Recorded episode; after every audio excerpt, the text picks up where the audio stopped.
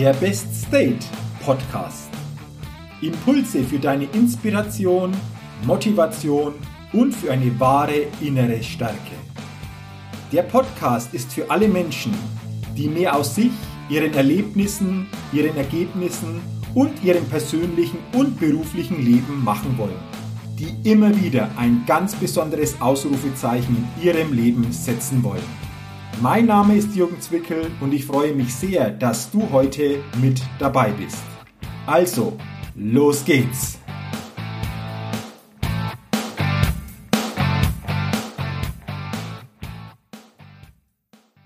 Hallo und herzlich willkommen zur 137. Ausgabe des Best Day Podcasts. Dem Podcast, der immer wieder ein ganz besonderes Ausrufezeichen bei den Hörerinnen und Hörern setzen will. Und heute gibt es für euch wieder ein ganz besonderes Ausrufezeichen. Da bin ich mir sicher, denn ich habe heute einen wirklich ganz spannenden Interviewgast mir eingeladen und ich freue mich schon sehr auf unseren Austausch. Doch bevor wir wirklich einsteigen in die Thematik, will ich euch natürlich meinen heutigen Gast vorstellen. Mein heutiger Interviewgast ist Sven Lorenz. Sven Lorenz ist Ex-Banker, Investor und Autor. Aber in allererster Linie ist er Unternehmer, mit seiner eigenen Beratungsfirma für Vermögensverwaltung. Seine Kunden gehören zu den Superreichen. Sie schätzen seine Diskretion, seine Professionalität, sein Empathievermögen sowie seine unbedingte Loyalität und seinen weitreichenden Erfahrungsschatz. Ganz besonders schätzen sie allerdings seine außergewöhnliche Fähigkeit, sich in die Problemstellung von Menschen hineindenken zu können und dann explosionsartig mit einer weitsichtigen Kreativität Lösungsansätze zu entwickeln. Lieber Sven, herzlich willkommen heute im Best State Podcast. Ich freue mich sehr, dass du dir die Zeit genommen hast und wir dieses Interview führen können. Lieber Jürgen, vielen Dank für die Einladung. Ich freue mich sehr, dass wir das heute nochmal hinbekommen, nachdem ja unser letzter Termin so unrühmlich sozusagen ähm, nicht funktionieren konnte aufgrund einer ja, Abwesenheit meinerseits. Und insofern, ja, freue ich mich jetzt natürlich umso mehr drauf, ähm, was wir hier für deine Community zusammenbringen.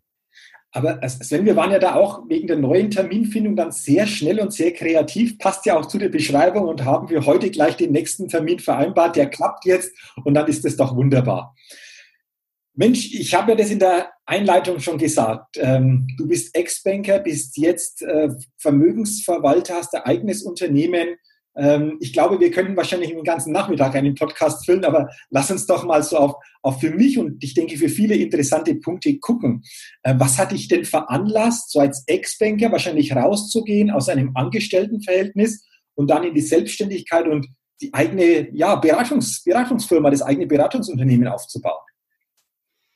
Oh Gott, das könnte jetzt tatsächlich eine Stunde dauern, ähm, dir all das zu erzählen. Ich werde mal versuchen, das äh, einzugrenzen, mhm. damit wir noch Zeit für andere Fragen mhm. haben.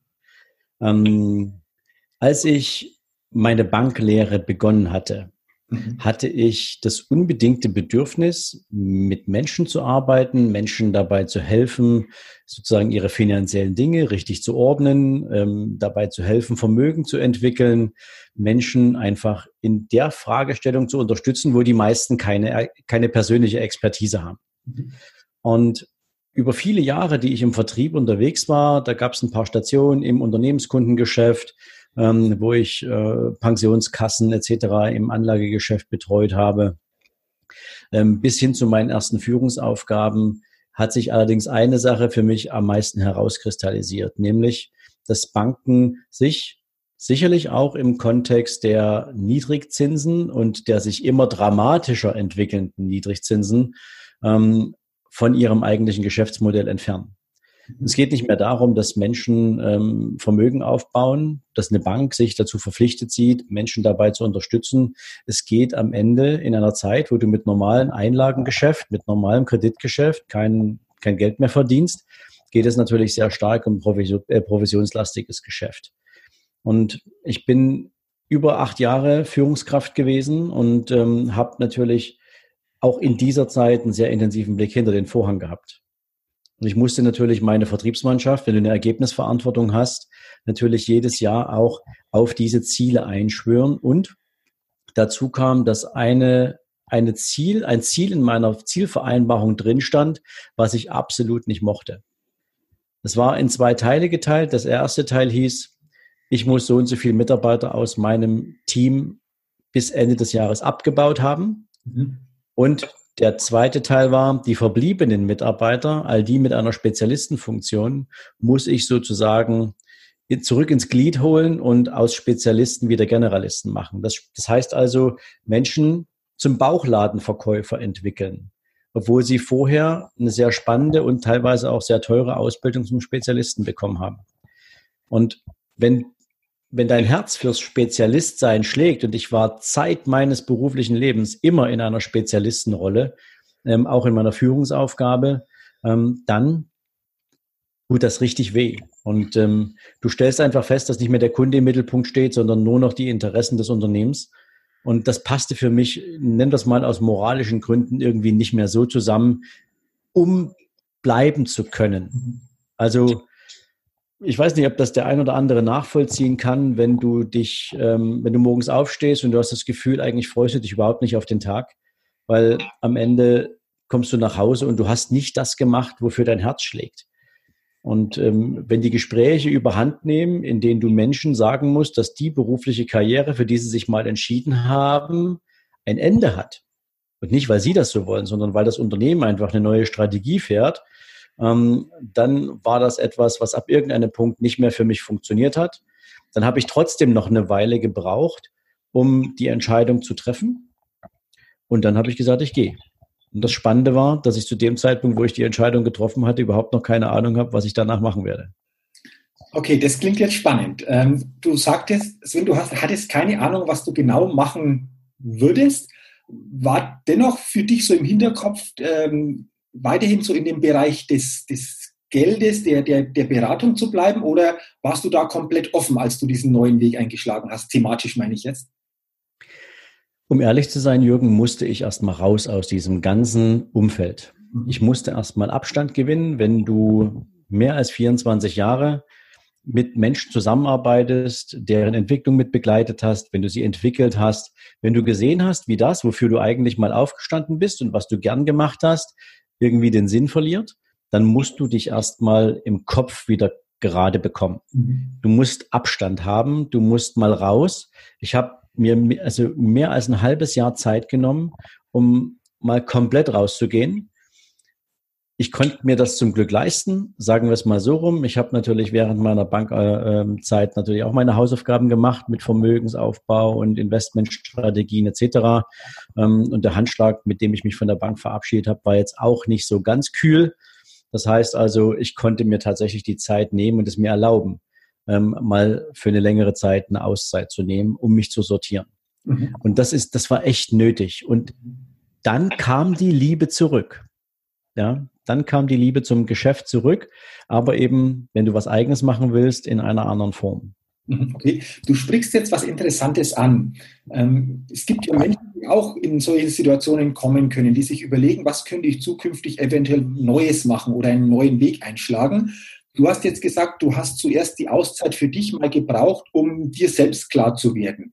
Ist es für dich grundsätzlich wichtig? Klar, jeder ist natürlich unterschiedlich, aber die Auszeit zum einen und was war für dich in dieser Auszeit noch wichtig, als du dann erkannt hast, so sieht mein zukünftiger Weg aus, wie du so diese Klarheit für dich hattest?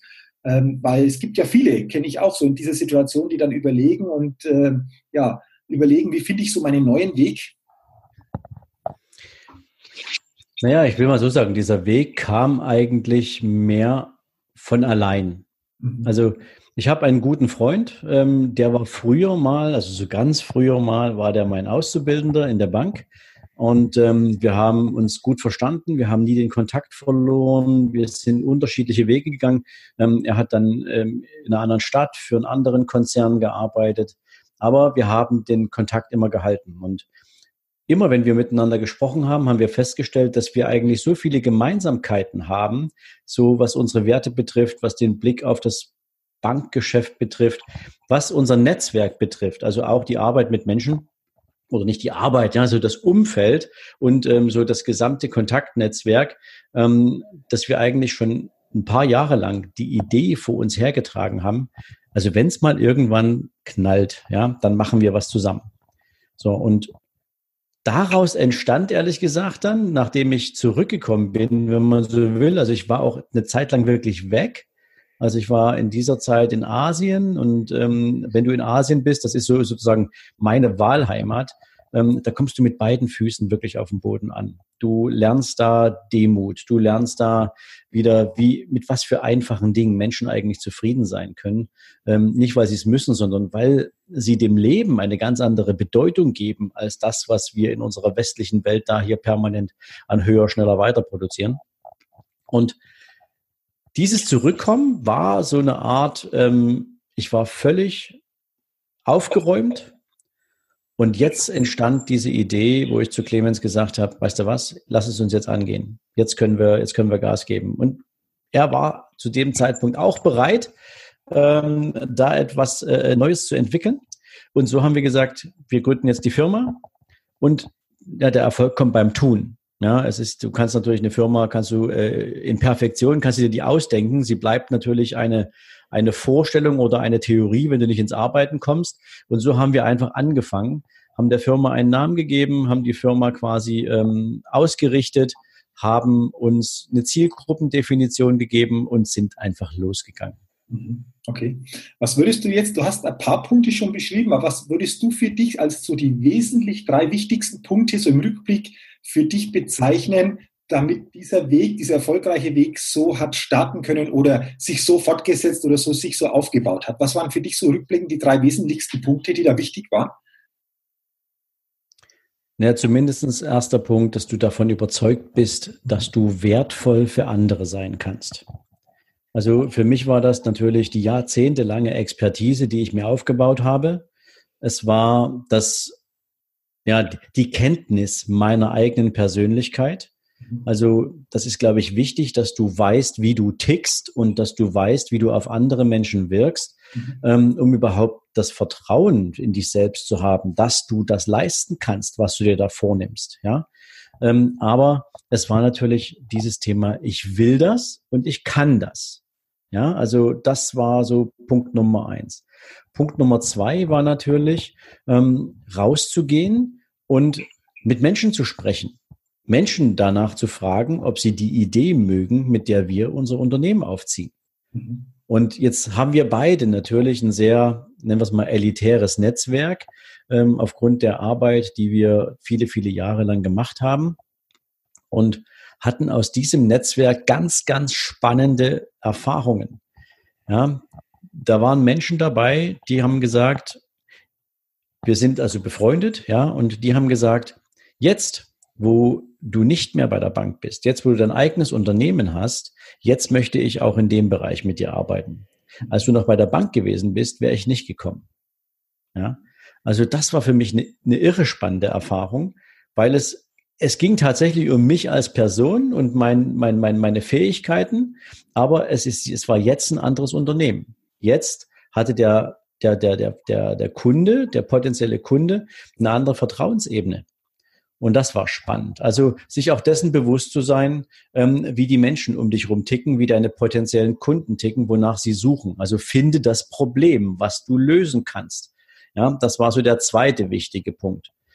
Und der dritte Punkt war natürlich ähm, bei der Zielgruppe bleiben.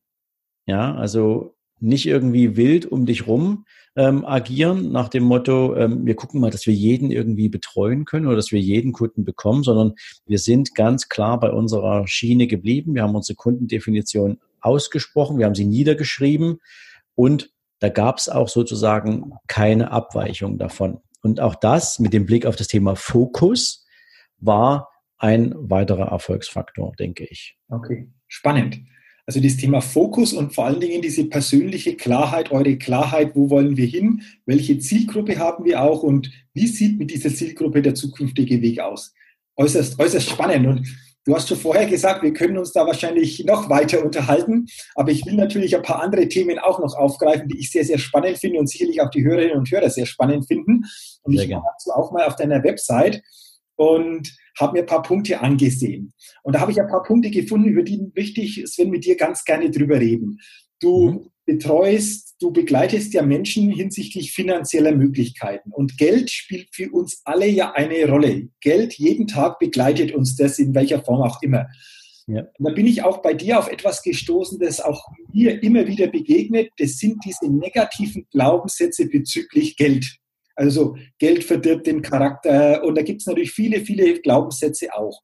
Ähm, und jetzt, wenn ich dich als Fachmann, als Finanzfachmann da habe, aus deiner Erfahrung, wie schränken solche negativen Glaubenssätze ein und aus deiner Sicht, wie kann ich, wenn ich das entdecke, diese Glaubenssätze auch drehen? Welche Erfahrungen hast du da gemacht und ist das für dich ein ganz, ganz zentraler Punkt, um auch selbstpersönliches Vermögen überhaupt aufbauen zu können? Diese Glaubenssätze bezüglich dem Geld?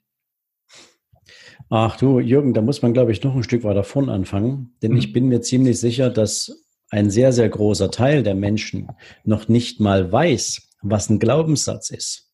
Und ähm, Glaubenssatz ist ja etwas, was du entwickelst, was unterbewusst abläuft, was du sozusagen über Wiederholung, über dein Umfeld regelmäßig konsumierst. Nennen wir es mal so. Und ab irgendeinem Moment wird ein Glaubenssatz auch ein Credo. Und dann lebst du danach und du musst dich nicht mal dafür entscheiden. Es ist einfach etwas, was gelebte Praxis wird. Ähm, du hast gerade dieses Beispiel angebracht, ähm, Geld verdirbt den Charakter oder reiche Menschen sind rücksichtslos oder was es alles so gibt. Ähm, und ich bediene mich da natürlich gerne auch so ein paar Beispielen, ähm, die ich mir allerdings ausgeliehen habe. Ein guter Freund von mir ist zum Beispiel Dirk Kräuter, den du ja auch kennst, mhm. Ähm, Europas erfolgreichster Vertriebstrainer. Und Dirk bringt auf seinen Seminaren zum Beispiel so zum Thema ja, Blick auf Menschen mit Erfolg. Ähm, so diese Beispiele einmal, wie werden denn Erfolgsmenschen, reiche Menschen in dem Film Titanic dargestellt? Mhm. Ja, das war ein, ein, ein, Blockbuster, der ging um die Welt. Sieben Oscars oder was das Ding gewonnen hat. Ähm, die Menschen haben den Film inhaliert. Ja, sie fanden ihn großartig, sicherlich auch aufgrund der Besetzung.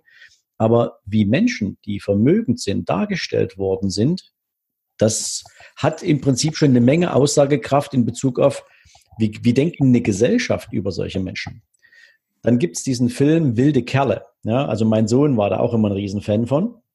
Und da gibt's den Uwe Ochsenknecht. Mhm. Der spielt da so ein Unternehmer. Mhm. Und als Unternehmer ist der da, sitzt er da äh, mit gegelten Haaren hinter einem Monster Eichenschreibtisch in seinem Ledersessel und benimmt sich wie jemand, der andere Menschen regelmäßig nur übervorteilt. Also das heißt, im, mit Blick auf den Unternehmer haben wir in Deutschland schon mal ein Bild, äh, wo wir sagen, das sind alles Schweine. Ja, das sind alles irgendwie Verbrecher. Die sind alle unsympathisch. So. Also werden unsere Kinder ja im Prinzip schon mal mit so einem Gedankengut losgeschickt. Das ist Nummer eins. Ähm, das muss man auch mal. Ganz kurz, was gleichzeitig auch bedeutet, wenn ich dieses Bild habe, will ich ja selbst mich dahin nicht entwickeln. Das ist ja so die Grundlage dann. Also wenn ich sage, oh, mit denen möchte ich nichts zu tun haben, dann ist es natürlich auch schwer oder möchte ich ja gar nicht dahin kommen, weil dieses Bild ja so vermittelt wird, wie du es jetzt beschrieben hast, oder? Ja, jetzt muss man allerdings auch noch einen anderen Aspekt mit einbeziehen, nämlich wer kümmert sich denn eigentlich um das Geldbild der Menschen von heute oder überhaupt der jungen Generation? Und da kann man ehrlich gesagt diesen generationenübergreifenden ja, Bestehen von derartigen Glaubenssätzen auch nicht mal einen Vorwurf machen.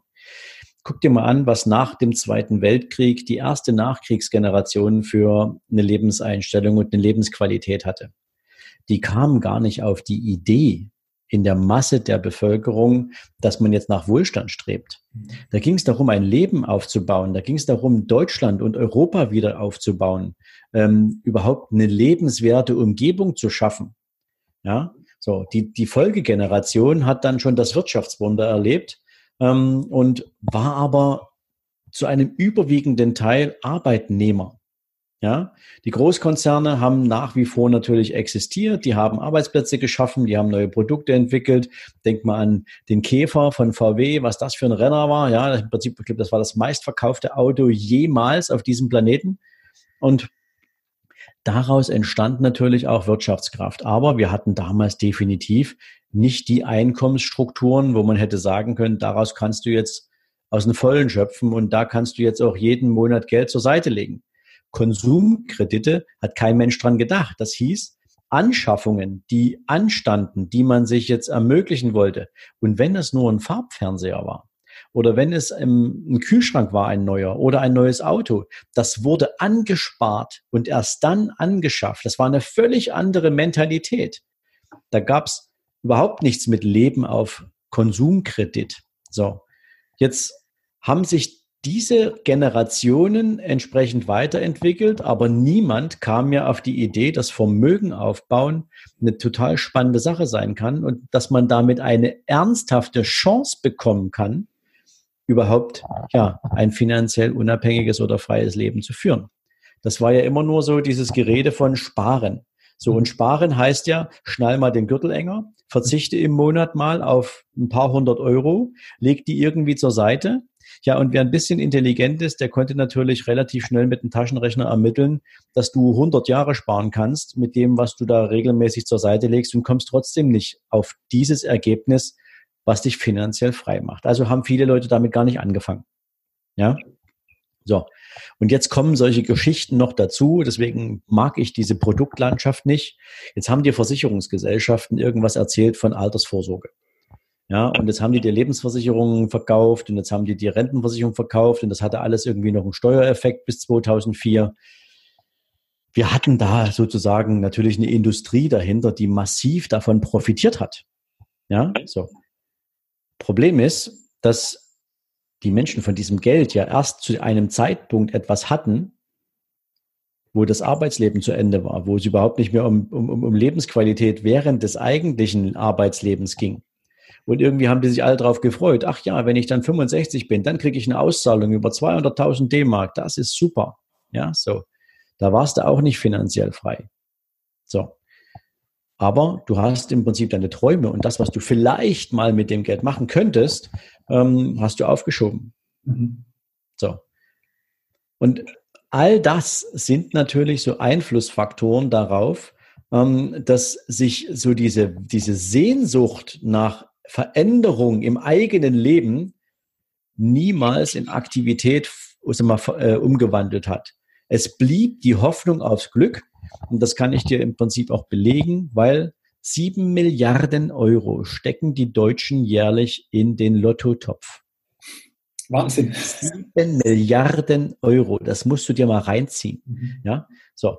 Ähm, noch weitere ein bis zwei Milliarden Euro gehen in all die ganzen anderen Wettspielsysteme, ähm, Pferderennen und ähm, Autowetten und äh, Sportwetten und ähm, Casino. Ja, ähm, da geht eine Menge ins Glücksspiel. Also es ist doch krank, dass wir, dass die Menschen mehr auf das Prinzip Hoffnung setzen in einem Verhältnis 1 zu 100 Millionen, anstatt diese 120 Euro, die sie da jeden Monat in die Lottoannahmestelle schleppen, auf ein Konto zu sparen. Wenigstens damit schon mal anzufangen. Aber wir haben durch dieses Überschussdenken, ja, wir, wir Menschen denken ja in Überschüssen. Also zumindest so, wie wir von den Banken und, und, und, und äh, Lehrern und Eltern ja auch erzogen wurden. Ja? Spare das, was am Monatsende übrig bleibt. Mhm. Jürgen, was hat ein Mensch für ein Mindset oder was für ein Mindset entsteht, wenn ich Geld als etwas betrachte, mit dem ich Vermögen aufbauen will, was übrig bleibt? Mhm. Ja, was ist denn das für eine Einstellung? Ja, also du, du sprichst was an, Sven. Würdest du auch sagen, dass vielen Menschen auch finanzielle Kompetenz fehlt? Also die gar nicht in der Tiefe überhaupt diese Kompetenz haben, sich das nicht aufgebaut haben, ähm, um da einfach mehr Bewusstsein auch in diese finanziellen Angelegenheiten zu bringen? 100 Prozent. Das Problem, was wir in dem Kontext haben, Jürgen, ist, dass wir eine völlig perverse Entwicklung in Deutschland haben. Auch an anderen Plätzen auf der Welt. In Amerika hat das angefangen.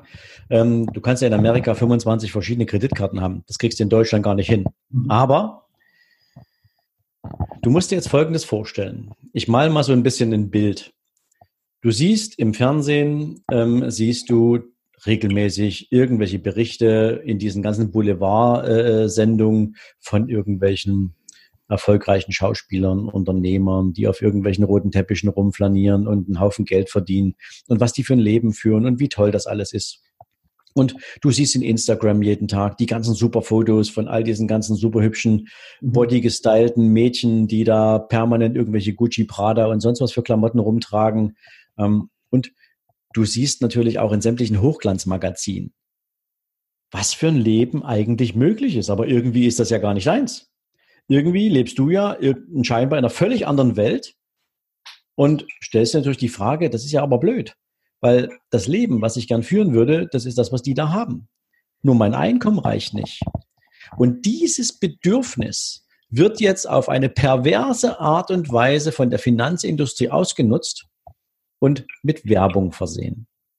Jetzt kriegst du zum Beispiel suggeriert, also das ist für mich das perverseste Beispiel überhaupt, flieg doch heute für drei Wochen mit deiner Familie auf die Malediven und zahle einfach später.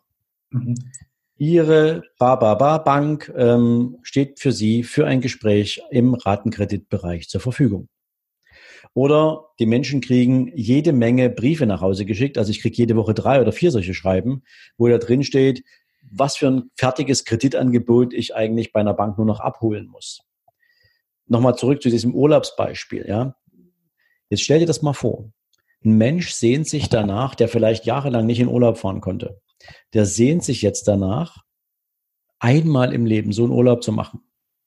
Jetzt geht er in die Bank und macht einen Konsumentenkredit klar für 7.000, 8.000 Euro und sagt, dann zahle ich das eben halt mit 50 oder 60 Euro Raten über die nächsten acht Jahre ab. Jetzt fährt er in den Urlaub. Der weiß aber, der denkt in dem Moment gar nicht dran, dass der die nächsten sieben, acht Jahre dann definitiv nicht mehr in den Urlaub fährt. Es sei denn, seine finanzielle Situation ändert sich in einem Maß, wo es ihm dann möglich sein wird. Und diese Perversion, dieses Leben auf, auf Schulden aufbauen, nur um ein Stück von diesem Lebensgefühl ins eigene Leben zu holen, was andere Menschen, die finanziell viel weiter sind, haben.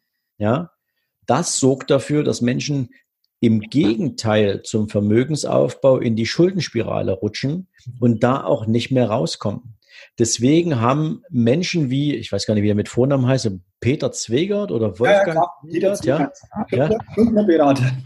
Solche Typen haben dann Hochkonjunktur. Mhm. Ja, das ist doch, das ist doch pervers. Und wenn du dann überlegst, wie viele Unternehmen jährlich Insolvenz anmelden, weil auch finanzielle Intelligenz in der Unternehmensführung fehlt. Ja, die meisten Unternehmer oder sagen wir mal die meisten, die mit als Selbstständige anfangen, die haben mit Sicherheit eine hohe Kompetenz in ihrem Fachgebiet, mit dem sie sich selbstständig machen. Kaufmännische Kompetenz, ich würde mal sagen, in 80 Prozent der Fälle null. Nicht gelernt. Ja, kein Vorwurf, kann man keinen Vorwurf machen. Aber was jetzt passieren muss, ist ja eigentlich, wenn ich ein finanziell anderes Leben führen will, dann muss ich mich auf den Weg machen und mir das Wissen ranholen. Mhm. Ich muss mich selbst weiterbilden. Ansonsten sitze ich vor einem Banker, der kann mir erzählen, was er will. Ich habe eh keine Ahnung. Dann sagt er hier bitte unten rechts, ja, und dann unterschreibst du und du weißt noch nicht mal, was du gekriegt hast. Mhm. Das ist aber jetzt wieder das Thema Selbstverantwortung. Auch in diesem Bereich die Unbedingt. Verantwortung zu übernehmen, zu gucken, wo kann ich mich weiterentwickeln, wo kann ich diese finanzielle Bildung auch aufbauen. Dann noch eine andere Frage. Wäre es für dich auch so ein Thema, dieses Thema auch rund um die Finanzen, diese finanzielle Intelligenz schon viel eher, vielleicht sogar in den Schulen oder bei Jugendlichen schon ganz anders denen das zu vermitteln, ähm, von Experten, von wirklicher Kompetenz, damit da schon ganz anderes Mindset, auch eine ganz andere Beziehung zum Geld entsteht? Wäre das so eine Möglichkeit? Es wäre definitiv eine Möglichkeit. Allerdings wird dieses nur über private Initiativen möglich sein. Ich bin jetzt mal ein bisschen ketzerisch, Jürgen. Ähm, ein Mensch, ich mache mal ein Beispiel für was so, was so meine Kunden betrifft. Könnte jetzt auch aus eigenem Leben erzählen, aber jetzt stell dir vor, du hast einen siebenstelligen Betrag, einen mittleren siebenstelligen Betrag auf deinem Konto. Du bist privat krankenversichert. Du weißt, selbst wenn du dir irgendwelche Anwartschaften erarbeitet hast, mal in einem früheren Leben aus einem Angestelltenverhältnis heraus, um mal irgendwann aus der gesetzlichen Rentenversicherung etwas zu bekommen, ähm, brauchst du die eigentlich nicht. Weil dein Vermögen groß genug ist, um dir jeden Monat Erträge zu erwirtschaften, aus denen du leben kannst, ohne dass das Geld dabei kleiner wird. Mhm. Der Betrag bleibt gleich. So. Ähm, das wäre doch ein ziemlich cooler Umstand, oder? Das wäre sicherlich cool für viele. Klar, so. oder für alle. Ja, genau. So, das, da, da sagt jeder Mensch ja. Mhm. Was steckt eigentlich jetzt dahinter? Dieser Mensch, der so eine Vermögenswerte hat, der weiß, dass er und seine Generationen nach ihm definitiv nicht auf irgendwelche staatlichen Programme, staatliche Hilfe, irgendwelche Sozialprogramme, irgendwelche Kassen, Versicherungen oder sonst irgendwie angewiesen sind. Diese Menschen haben ein Leben unabhängig von staatlicher Aufsicht, unabhängig von, von, von staatlichem Zwang. Wenn du zu viele von solchen Menschen hättest, brauchst du dann eigentlich noch so ein demokratisches Gerüst, wie wir haben? Kannst du dann im Prinzip in dieser Umverteilungsdiskussion von Grünen, SPD und all denen, die sozusagen denen, die hart arbeiten, regelmäßig Geld wegnehmen wollen, ja, um anderen, die vielleicht nicht mutig genug sind, was Eigenes auf die Beine zu stellen, ähm, jetzt davon wieder was abzugeben, ja?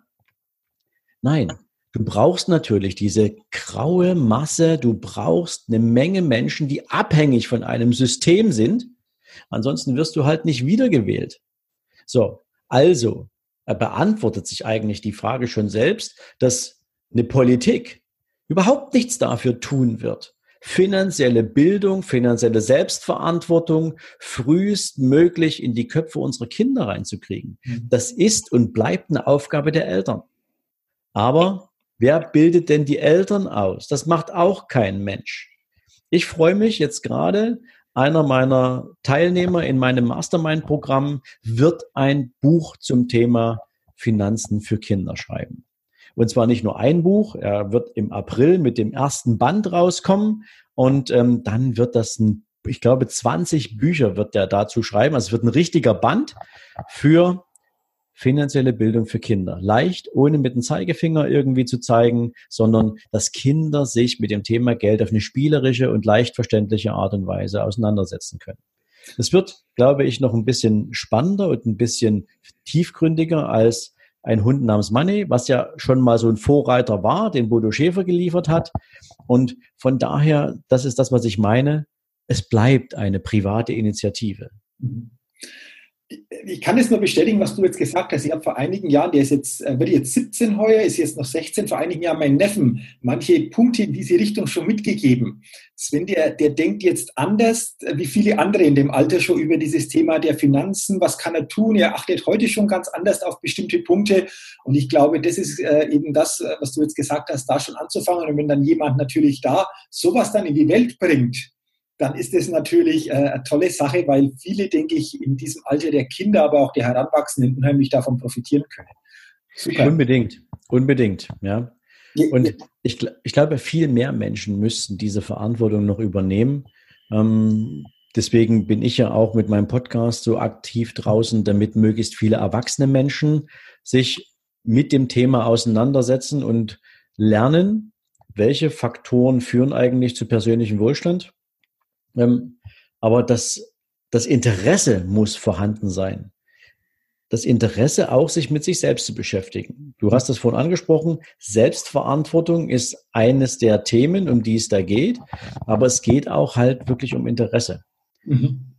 Weil wenn du dir mal anschaust, was in den letzten Jahren für Stilblüten ähm, unterwegs waren mit Blick auf schnell reich werden Seminare, mit Blick auf ähm, du musst nur fünf Euro investieren und kriegst 100 Euro zurück. Ja, all diese ganzen Bullshit-Werbungen in Facebook und Co. Ähm, wo dir irgendwelche Pappnasen was erzählen von, ähm, wie du ganz schnell reich werden kannst. Und die Leute springen drauf an. Ich habe mir mal den Spaß gemacht und habe mal so eine Zeit lang in solchen Gruppen die Kommunikation verfolgt. Und auf solche wirklich plumpen und idiotischen Werbungen, wo noch nicht mal im Ansatz erwähnt wurde, worum es überhaupt geht, schicken die Menschen alle einen eine, eine, ein Kommentar, da steht nur drin PN, PN, PN, PN, PN, PN, wo ich sage, sag mal, seid ihr eigentlich alle deppert? Mhm. Haben dir alle irgendwie nichts gelernt? Mhm. Wie groß ist die Sucht nach schnellem Geld und wie ist das ist die Bereitschaft ausgeprägt, was zu tun. Ist mhm. auch ein Problem. Aber das ist ja ein gutes Beispiel, dass sehr, sehr viele in diese Richtung etwas wollen, auf einem kurzfristigen Weg, aber gar nicht überreißen, dass es so eben nicht funktioniert. Äh, Sven, lass uns doch mal gucken. Ähm, du hast es ja angesprochen, dass ein Vermögensaufbau wichtig ist. Ich glaube, das ist ein sehr komplexes Thema und sicherlich individuell auch durchaus unterschiedlich. Aber aus deiner Sicht so ein paar wesentliche Tipps und, auf, und wichtige Punkte, auf die jeder achten sollte, um einen Vermögensaufbau wirklich erfolgreich gestalten zu können. Was wäre das aus deiner Sicht? Das erste ist, dass du, glaube ich, Gedanken darüber machst, wie du ans Ziel kommen willst. Mhm. Ja? Ähm, dann, wir hatten das vorhin, das Thema monatliches Sparen ist zwar richtig, ja, und das solltest du auch tun, weil man kriegt es nicht irgendwie woher mal schnell einen Scheck über zwei Millionen und hat dann das Vermögen. Man muss es sich schon aufbauen. Das heißt, es sollte einen Plan geben. Aber den Plan sollte man eben von hinten raus aufsetzen. Man sollte sich überlegen, wo will ich denn ankommen? Und ähm, bis wann möchte ich denn am Ziel sein? Ich mache immer gern das Beispiel, wer 10.000 Euro im Monat netto gern hätte aus seinem Vermögen, ja, der braucht dafür ungefähr 3,2 Millionen. So. Und ähm, 3,2 Millionen klingt jetzt verdammt viel für jemanden, der noch nicht mal 100.000 hat.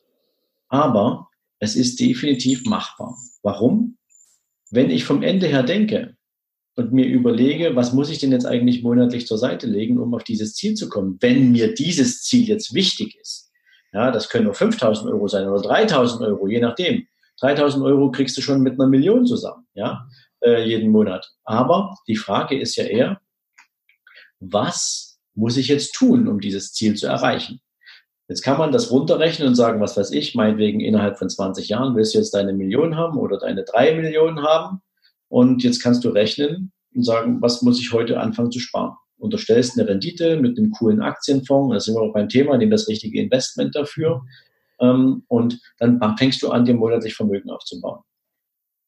Jetzt werden viele natürlich sagen, auf diesem, aus diesem Rechnung, aus dieser Rechnung geht ja hervor, ich müsste jeden Monat mindestens 2000 Euro einzahlen, damit ich irgendwann mal auf diese, auf diese, auf diese Million komme oder auf diese drei Millionen komme. Das ist überhaupt nicht möglich, weil ich habe sogar nicht so viel Einkommen. Jetzt unterscheidet sich die ganze Geschichte in die, die es wirklich schaffen werden und die es machen werden. Und dafür kenne ich genügend Beispiele, die das schon auf den Weg gebracht haben. Das sind die Menschen, die ich zum Beispiel mit meiner Mastermind begleite. Und es bleibt der Rest. Und wo der liegt Rest, der Unterschied? Also wo liegt der Unterschied, die weitermachen und der Rest, der bleibt? Wo ist da aus deiner Sicht so dieser Knackpunkt?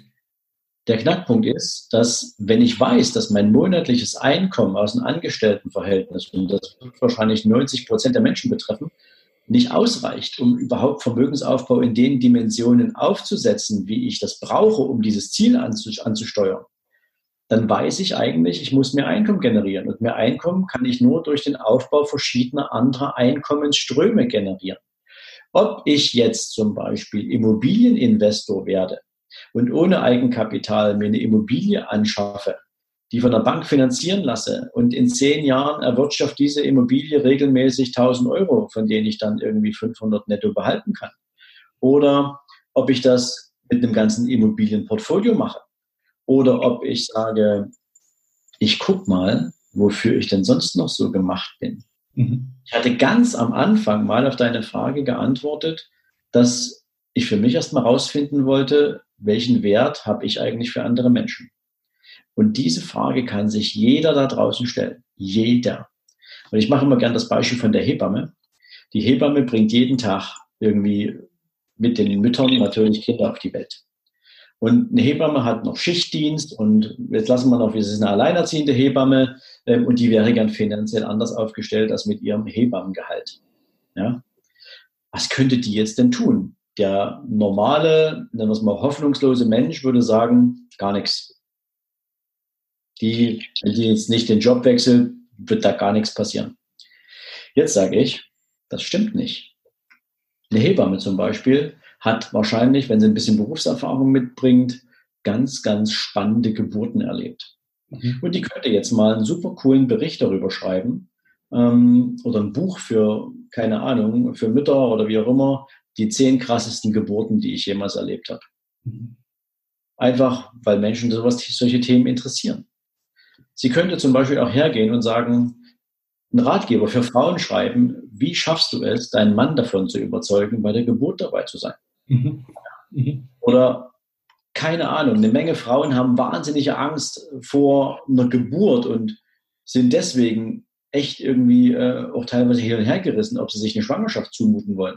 Mal unabhängig von dieser ganzen Geschichte ähm, mit einem, äh, mit dem, mit, mit diesem Muttergefühl. Ja, jetzt kann ich natürlich leicht reden als Mann, aber praktisch diese, diese Beispiele sollen einfach mal zeigen, eine Hebamme hat ganz, ganz viel Potenzial auf Basis ihrer Erfahrung. Es ist nur die Frage, in welchen Kanal gießt sie diese Erfahrungen hinein und für wen sind sie denn wertvoll? Und daraus kannst du ein Business machen. Du kannst ein Buch schreiben, einen Ratgeber, du kannst einen Kurs aufsetzen, du kannst Seminare geben, du kannst andere Hebammen ausbilden, keine Ahnung. Es gibt wahnsinnig viele Möglichkeiten, wenn du es willst. Mhm. Und dann kannst du deine, dein Einkommen wahrscheinlich sogar noch in Dimensionen entwickeln, ähm, wo dein Nebenverdienst viel größer ist als deine, dein Job, als das Geld, was du aus dem Job für, als Hebamme bekommst. Okay. Ja? Also das sind mal nur so Ansätze. Und das gibt es definitiv für jede Branche. Ob du ein Kfz-Mechaniker bist, ob du ein Koch bist, ob du Friseur bist, spielt überhaupt keine Rolle. Mhm. Die Frage ist nur, willst du? Mhm. Also coole Ansätze. Zum einen vom Ende her mal denken, also wo will ich denn hin?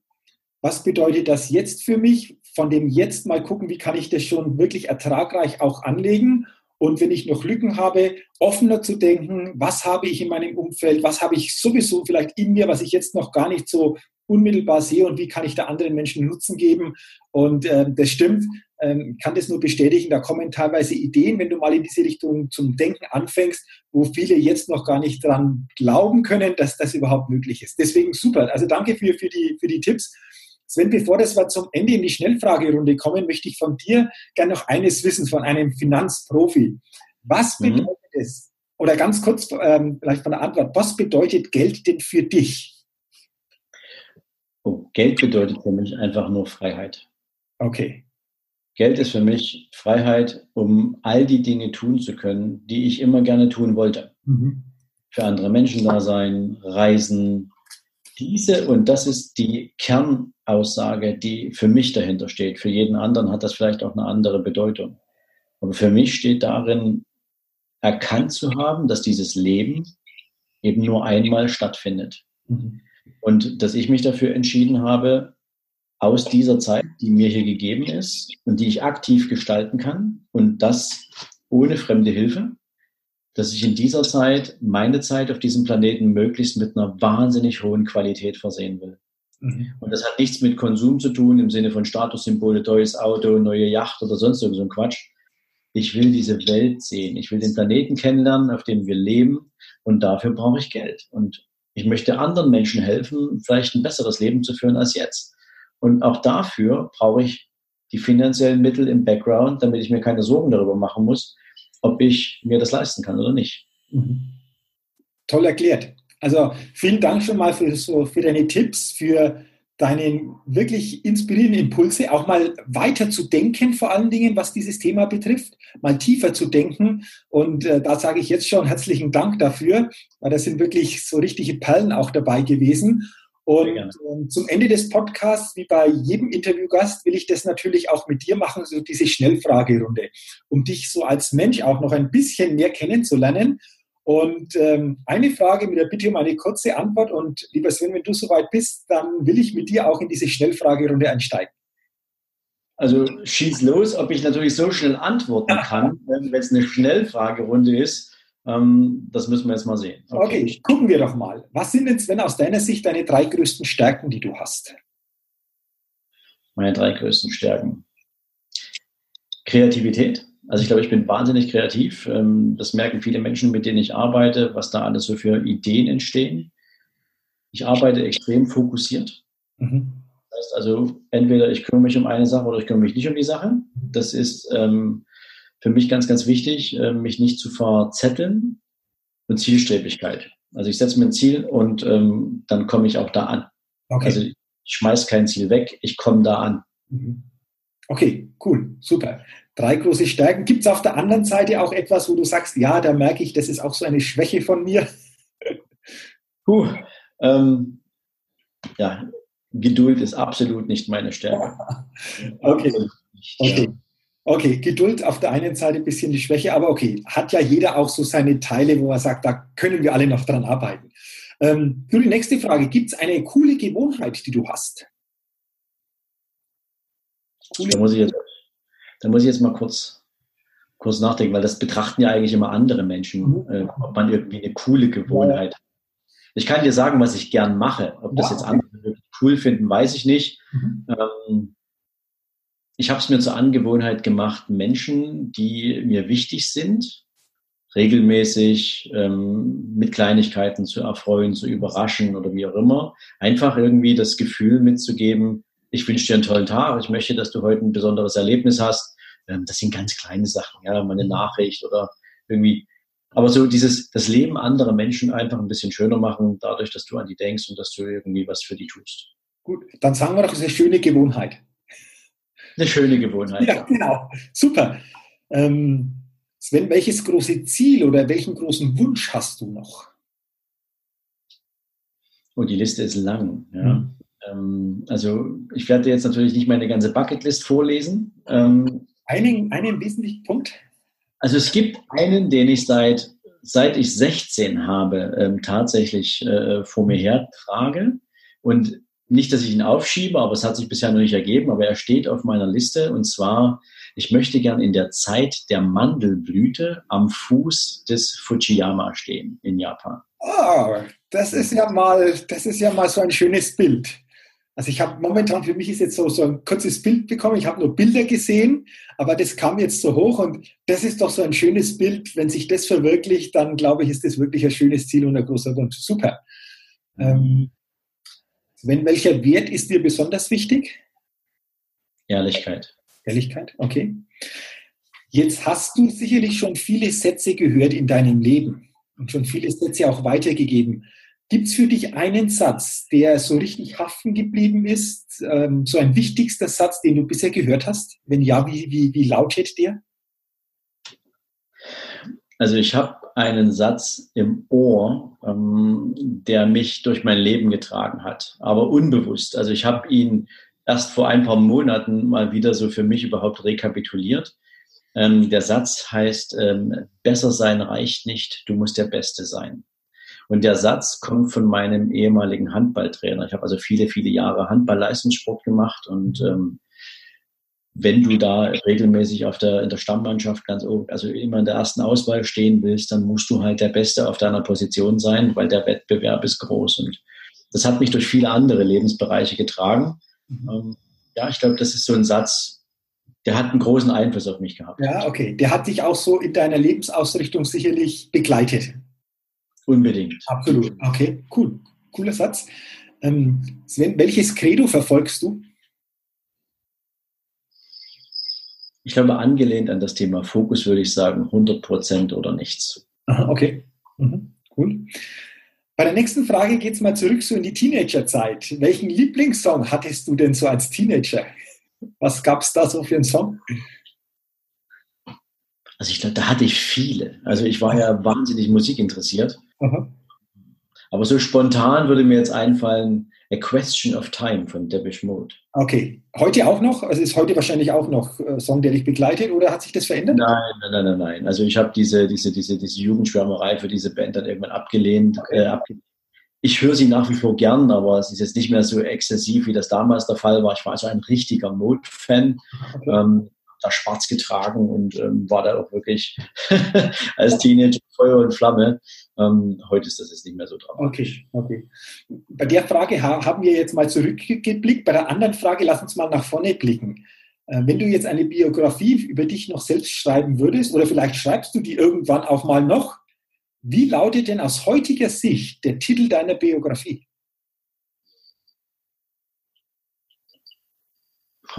Das ist jetzt nicht so leicht, aber ich würde vielleicht meine Biografie anlehnen an das, was ich mir verschrieben habe oder das, was ich für andere Menschen an Bewusstsein schaffen will. Ich glaube, ich würde die Biografie nennen, du bist mehr. Ah, okay. Coole Titel. Aha, du bist mehr. Aha, okay. Sehr schön. Du, die drittletzte Frage. Situation kennen wir. Wir fahren mit einem Fahrstuhl in einem Hochhaus oder in einem Hotel nach oben und aus irgendwelchen Grund bleibt der Fahrstuhl jetzt stehen. Also es geht nicht mehr weiter. Das ist immer so ein guter Moment. Wir können nicht viel machen. Wir können warten, bis das wieder sich in Bewegung setzt.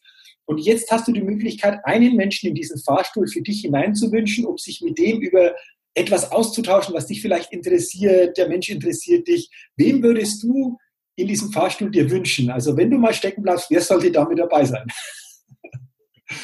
Das ist eine ziemlich gemeine Frage. Ähm,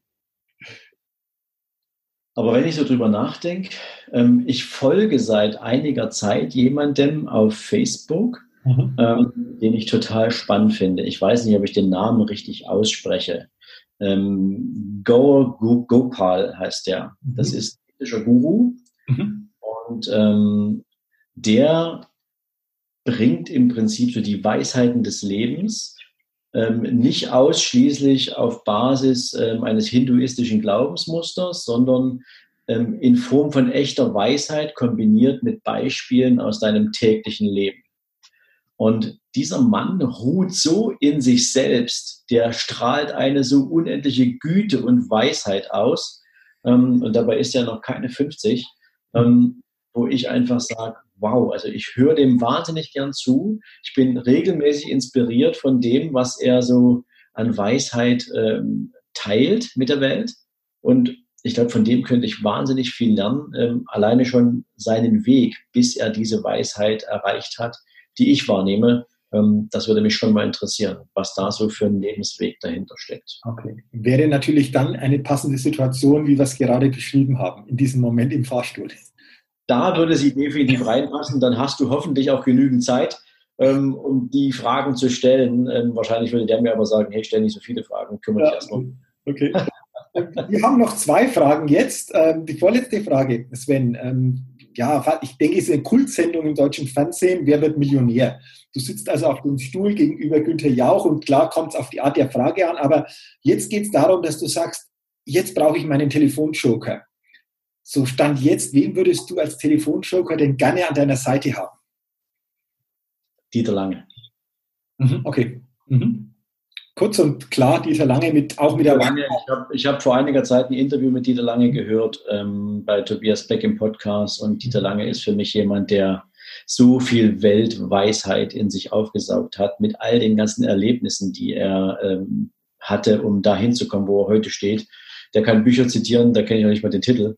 Ähm, der Mann ist einfach großartig. Also Dieter Lange wäre mein Telefon. Okay. Und dann die letzte Frage, sicherlich ein bisschen mit einem Schmunzeln, aber stell dir vor, du kommst auf eine einsame Insel und kannst drei Dinge mitnehmen. Was wäre denn das bei dir? Ha, ich glaube, ich würde da pragmatisch denken. Ähm, das erste wäre ein Ticket zurück. Ah. Ähm, wobei ich nicht weiß, ob das erlaubt wäre. Alternativ würde ich sagen, ich nehme mir ein Feuerzeug mit, mhm. ein Messer und ein Seil. Okay, interessante Kombination. Super. Vielen Dank, lieber Sven, für deine Antworten in dieser Fragerunde. Ähm, ich bin sicher, da haben die Hörerinnen und Hörer dich einfach auch noch intensiver kennengelernt. Und danke natürlich auch insgesamt nochmal für deine Zeit, für deine Inspiration in diesem Podcast. Wenn jetzt jemand sagt, Mensch, ähm, der Sven Lorenz, da will ich noch ein bisschen mehr über den erfahren. Wie kann er am besten mehr über dich erfahren? Wo bist du überall ja, vertreten? Auf welchen Kanälen? Ach, du kannst mir folgen über Instagram, also Sven Lorenz, tiefer Strich, richtig reich. Ähm, du kannst meinen Podcast hören oder abonnieren. Mhm. Richtig reich heißt der. Ähm, können wir auch gerne verlinken, wenn du magst. Ähm, du kannst meine Homepage besuchen, sven-lorenz.com.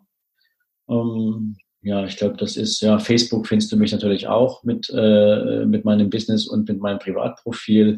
Also fühlt euch herzlich eingeladen, ähm, überall mal ein bisschen rumzustöbern, wenn euch das ein oder andere interessiert. Ja, und freue mich natürlich auch gern über, über Nachrichten, über eure Erlebnisse zu diesem äh, Interview. Was habt ihr mitgenommen? Was interessiert euch noch? Ja, wäre bestimmt mal spannend zu wissen. Wir konnten ja nicht alles bis in die letzte Tiefe verfolgen. Aber ja, das sind so, denke ich mal, die, die wichtigsten Zugänge zu mir. Okay, super. Ich packe das auch dann in die Show Notes Da hat dann jeder die Möglichkeit auch zu gucken, wie kann er dir folgen, beziehungsweise wo bekommt er noch mehr Infos. Lieber Sven, zum Ende nochmals herzlichen Dank für deine Zeit, für deine Impulse, für deine Inspiration, für deine Offenheit.